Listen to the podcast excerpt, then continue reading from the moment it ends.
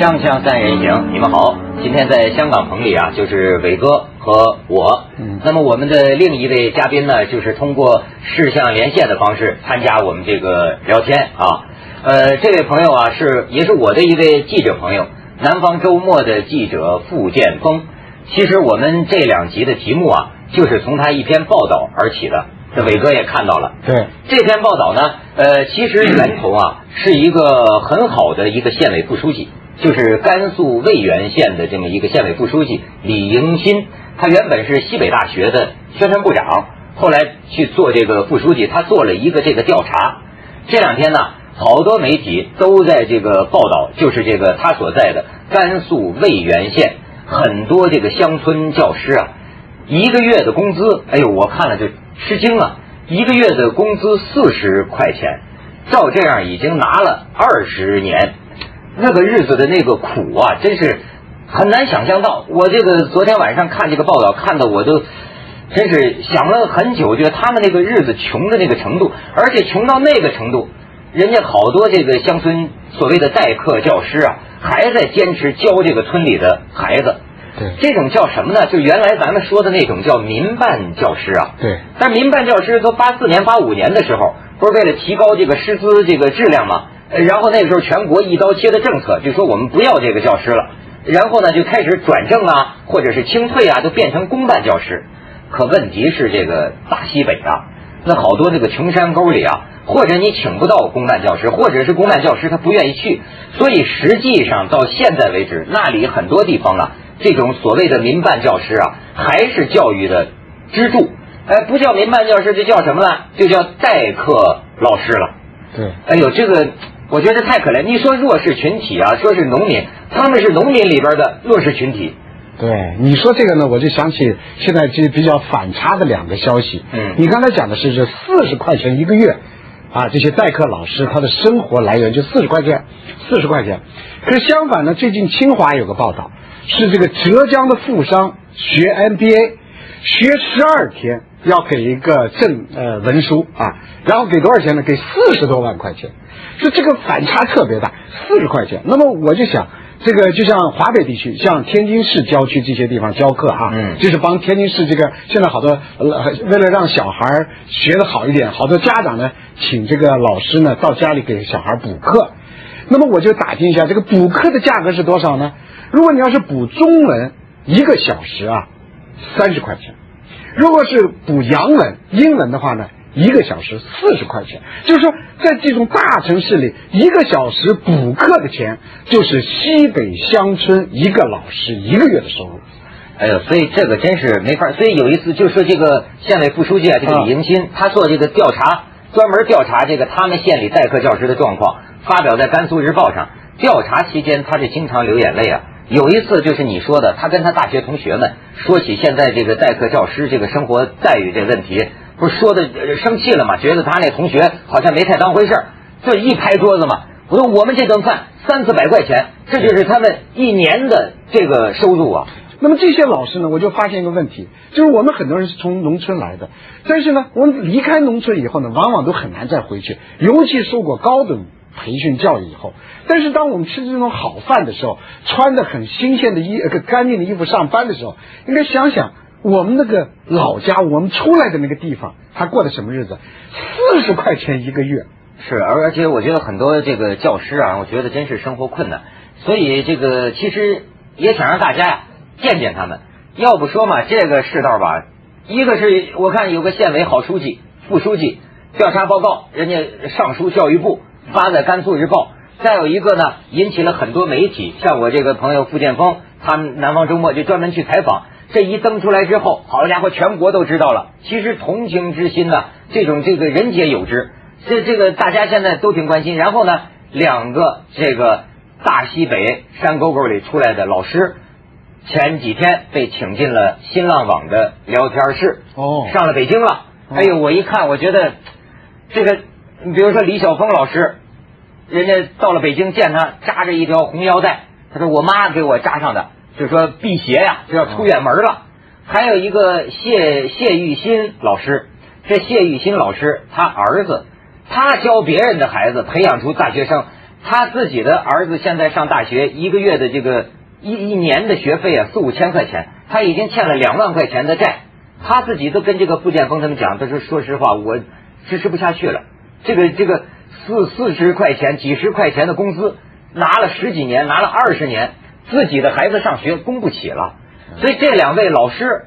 我就觉得这走进新浪网这个聊天室，咱也感谢新浪网给我们提供了部分这个片段。这个谢玉新老师啊，这在农村生活久了，到北京水土不服，在进聊天室之前呢，冒冷汗呢，好像听说还到这个卫生间都呕吐了。”哎呦，我我这个很有感触，但是咱们呢可以看一段，看看这两位从大西北来的老师。这教育事业有多少年？二十一年了。二十一年。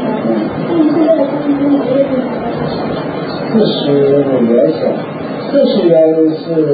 工作五元的包补费用。四十五。嗯，四十。那中中间都没有一直没有涨过工资吗？没有。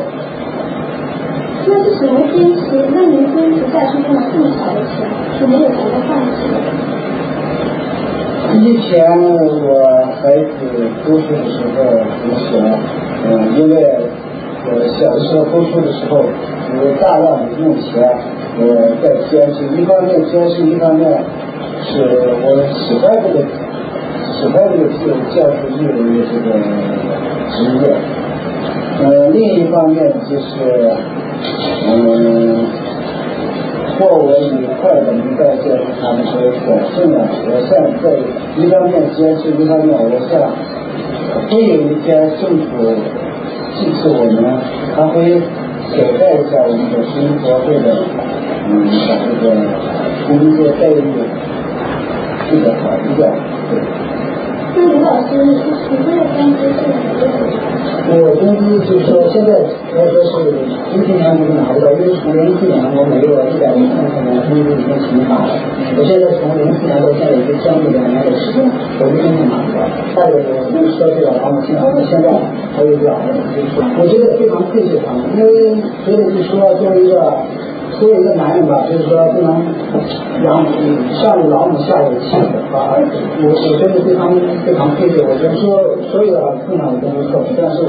就是说他不断证明这个，但是我还是坚持。我不断的证明，这个对我多大压力，我我我会放弃，我还继续会干，我会去做。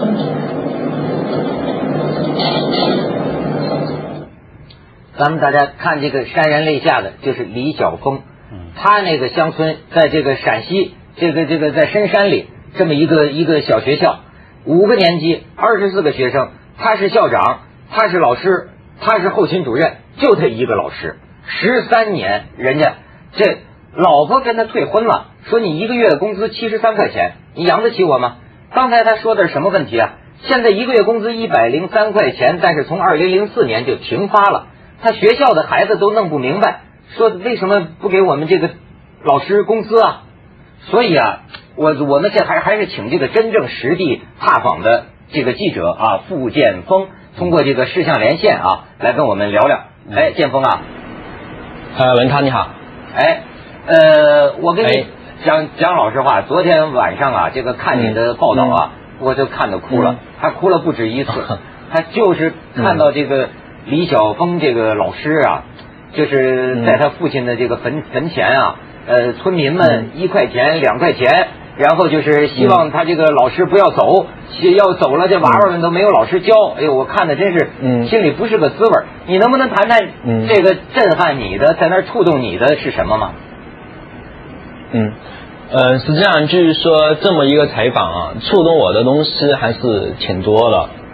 嗯，就是说我最早触动我的，就是说是是是是那个呃，在今年七八月份的时候，八月份的时候吧，就是有一个广广东，就是说那个华南师大附中的一个老师叫郑千一，呃，一个老太太，她给我打电话说，呃，你知不知道，呃，在西北有些地方的老师一个月的工资四十块钱，并且是拿了二十年了，他们还在坚持教育岗位。我当时听了，我不是很相信啊。然后的话，那个老师他就越说越激动，到后来他就说哭了。他说：“我也是个老师，以前的时候，呃，我我只只是听到过有这样的事情，但是没有想到这是真的。呃，然后然后然后的话，我后来就跟他聊，后来就是说拿到了一些相关的资料，就这一第一次对我来说是触动很深的。啊、嗯还有呢，就是说，呃，我去具体调查的时候，那就触动就更多了。呃，比如说有一个老师叫王正明，他已经教书，呃，这课老师做了有四十多年了。嗯，然后的话就是说年纪已经很大很大，然后当那天我去的时候，呃，那个山区已经很冷了，然后他在烤火，呃，他他就是说，呃，他给我讲他跟孩子们的故事以及他学校里面的一些事情，嗯、像那个以前的时候，那个学校现在已经建了失望小学了，以前的时候他没有建失望小学的时候是一个很破烂的古庙，然后的话这古庙的旁边还有好多狼。然后他说他晚上的时候就是说呃守去守学校嘛，有时候就会有狼群出没。然后这样一个人，他已经叫了七十六个大学生了。然后的话，他觉得这个是他最自豪的东西。呃，然后我问他，我说你你那你这么多年你拿的钱是多少呢？他说四十块啊，就是一九八五年以前的话，四十块都没有，就是十呃十多块钱，呃二十多块钱，这样他都拿过。但是但是他都这样坚持下来了。他拿这个四十块钱，呃，他自己的孩子读书啊，呃，这些负担他怎么承担呢？呃，像他是这样的，就是说他他主要是就是说呃家里种地，然后他说他实际上就没有时间去种地了，所以主要是他老婆去种地，就是说呃农忙的时候去种地，农闲的时候呢，他老婆就是去上山采药，就呃采草药，然后通过这种方式，还有是借债。来来维持他的两个孩子的呃读书的成本吧，但是他还有一个女儿就读不起书了，他他他不希望他他学校呃他那个村村庄里面的孩子最学，结果他的女儿就因为家里太贫困了，因为有两个哥哥在上学嘛，然后然后他就没有办法供职，结果他女儿就最学了。他说是这个时候的呃他说是这些东西的时候，当时那个王王志明老师就就是那个眼眼睛都红了，我看了当时特心里特别难受。是我在你的报道里也见到，就说这么一个老老师了，老的代课老师，说这村里啊，嗯孙子辈儿的是我教的，爸爸妈妈辈儿的是我教的，连爷爷辈儿的都是我教出来的学生。对对对，嗯。他怎么能一直这么熬下去？为什么不找别的生计啊？因为实际上国家也没把他们当什么公办教师，不就是也连民办教师也没有这个名头了，不就叫代课老师吗？是，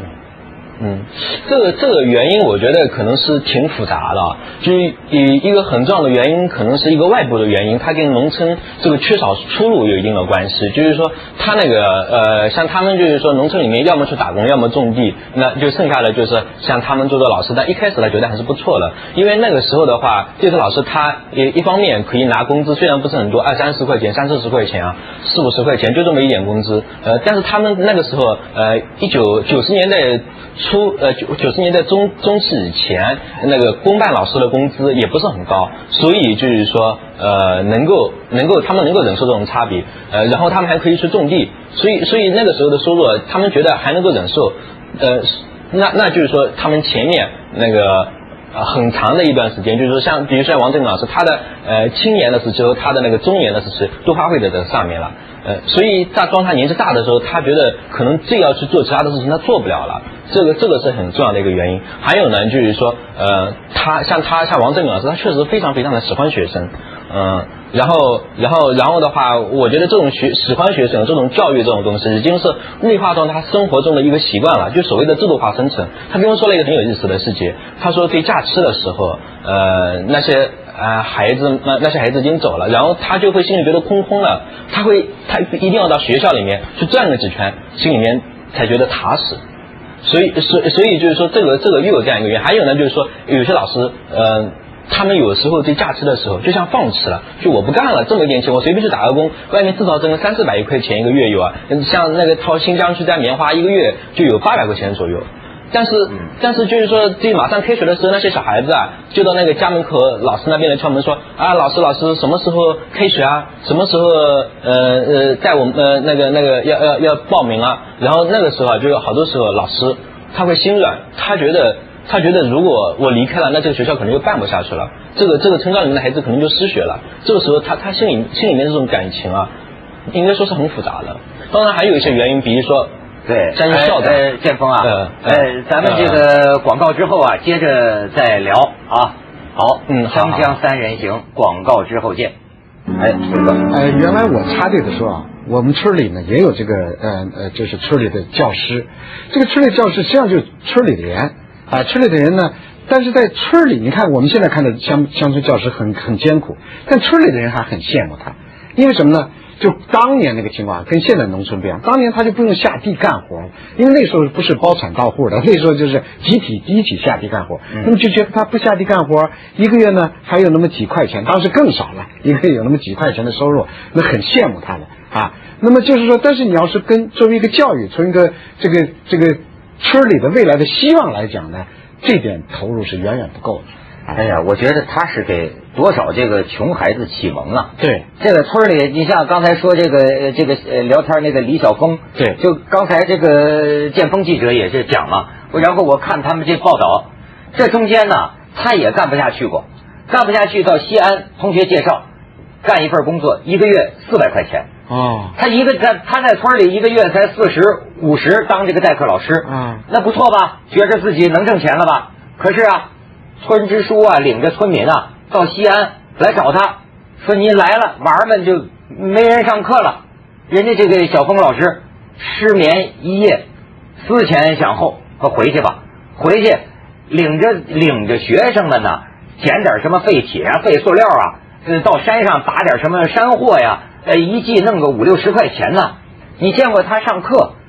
说是这个复式教室，这是世界太先进的教室了。中间一块黑板，两边两块小黑板，嗯五个年级，一个老师同时在上。先说咱们布置一个思考题啊，这是四年级的，你们思考。又在这边讲唱歌，教教唱歌了。哎，又到这边，在这个黑板上写的又是一年级的事儿。你说就是在这么一个情况下，自己拿那个泥呀、捏那种长方形啊、各种各样形状的这个教具，哦这给这教育孩子，这个人都都都都看着都都很老了。人家说十三年间嘛，体重从一百二十八斤到一百零三斤，刚好是他现在的工资一百零三块，还哎没发还停发了。所以所以所以你说这个教育的投入啊，嗯，过去是讲中国的未来，现在是国家的安全。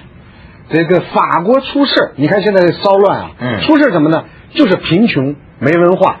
造成了穷富的差距，啊、文化的差距。这个文化的差距，富裕的程度不一样呢，就造成社会的动荡。所以现在的问题就是不平衡。哎现在到据说到在东部地区啊，嗯呃，这个所谓的民办教师还是代课老师，基本上已经销声匿迹了，哦有也非常少。但是没想到在大西北地区，你说你不要代课老师，不要民办教师，可实际上呢，这个教师占相当大一部分。没人去啊说！在西北地区有五六十万，我我我得问问这记者是不是建光？我我看到一些这个统计数字，说是不是在甘肃就得有五十万这种代课老师啊？老师是在整个西西部十二省，十二省市自治区，整个是吧？呃然后的话，就全国是有六十万，呃，哦全国甘肃的话就有三三四万，三四万左右。呃在甘肃一省就三四万这个民办老师，对对对，它总的比例是占百分之二十多一点吧，应该是。那他们的这些呃老师为什么比如说不能转正啊，或者是呃国家给予他们一个合理的待遇呢？像公办，你像他们说发工资的时候最难受了，对，就公办老师一个月能拿一千多呢。这个情况是这样，呃，呃，行行，这个情况我觉得是这样的啊，呃，像这个老师呢，第一是刚才说过了，就是一九八五年的时候，一九八五年的时候开始开始在国家建一刀切的政策嘛，所以在这之后的话，他要转正就是很难了，这这是一个。另外一个呢，就是说这个老师的工资，呃，为什么？呃，没有办法提上去啊，这个跟那个地方财政是有很深、很很呃很深切的关系的。比如说，像我调查的渭源县，它是一个国家级那个扶贫县，然后的话，他们一年的这个财政收入，呃，就只有两千多万。这两千多万能够付多少钱呢？就是付那个老师以及公务员的工资，就是一个多月的工资。另外的钱全部是要国家来补贴，要来转移支付才能够呃活过去的。然后连公连有编制的这些老师的钱和那个公务员呃那个公务员呃这个钱都很难很难付，就是他们还有欠的。那就是这些编外的一些对口老师的话，那他就更难了。说实在就是说，那个县政府就是他一直没有给他们加钱。呃，当当然就是这一次报道之后，我听说那个县委书记，县委书记他在开会的时候，呃，说他说，呃，哪怕我们是这一款，我们也要给老师加些钱，因为他们确实，他们那些当官的这个时候可能也是，就是说，呃，也是深有感触吧，我想。哎，所以我听说这个西北地区有的县呢，倒也不是说县里不愿意给这个代课老师发工资。而是说，最多能达到他县财政收入百分之八十，就是说他要给全县的这个老师全发了工资，也就是说他要发一回工资啊，在县里其他的公共事业就甭提了。对对，咱们去一下广告，锵锵三人行，广告之后见。刚才说到这西北地区啊，六十万代课老师，你知道关联到多少孩子？啊？一千两百万农村穷孩子的启蒙教育，所以这不是个小事儿。我还想请这个建锋记者啊，在你这回魏源县采访中，还有什么让你印象深刻的画面或者人和事？嗯，我我我我想说说有一个在报道中没怎么提的一个老师叫刘富荣，他那个这个老师也是是呃教了有二十多年的书了。然后的话，那天我去他家的时候，那家里真的是一贫如洗啊。呃，然后我跟他聊起来，我说，因为他的两个孩子都在上中学，每天花的钱也很，呃，每每个每个月要也要花好多钱，一年的话算算下来也要花几千块钱。那那我说你怎么办呢？他说我也没办法，我他说我我的话就是说这个钱，我的那个钱只能用来买油盐酱醋，然后的话主要就是我老婆去种地，还有他说去摘棉花。呃，然后他就跟我讲，有一次他老婆去摘棉花，就是说他老婆花了一个多月的时间花了呃八百多块钱，结果他说这用呃用那个那个那个钱的时候，他只用了两块钱，这路上他只用了两块钱，一块钱用来买方便面，另外一块钱呃用来买一片药。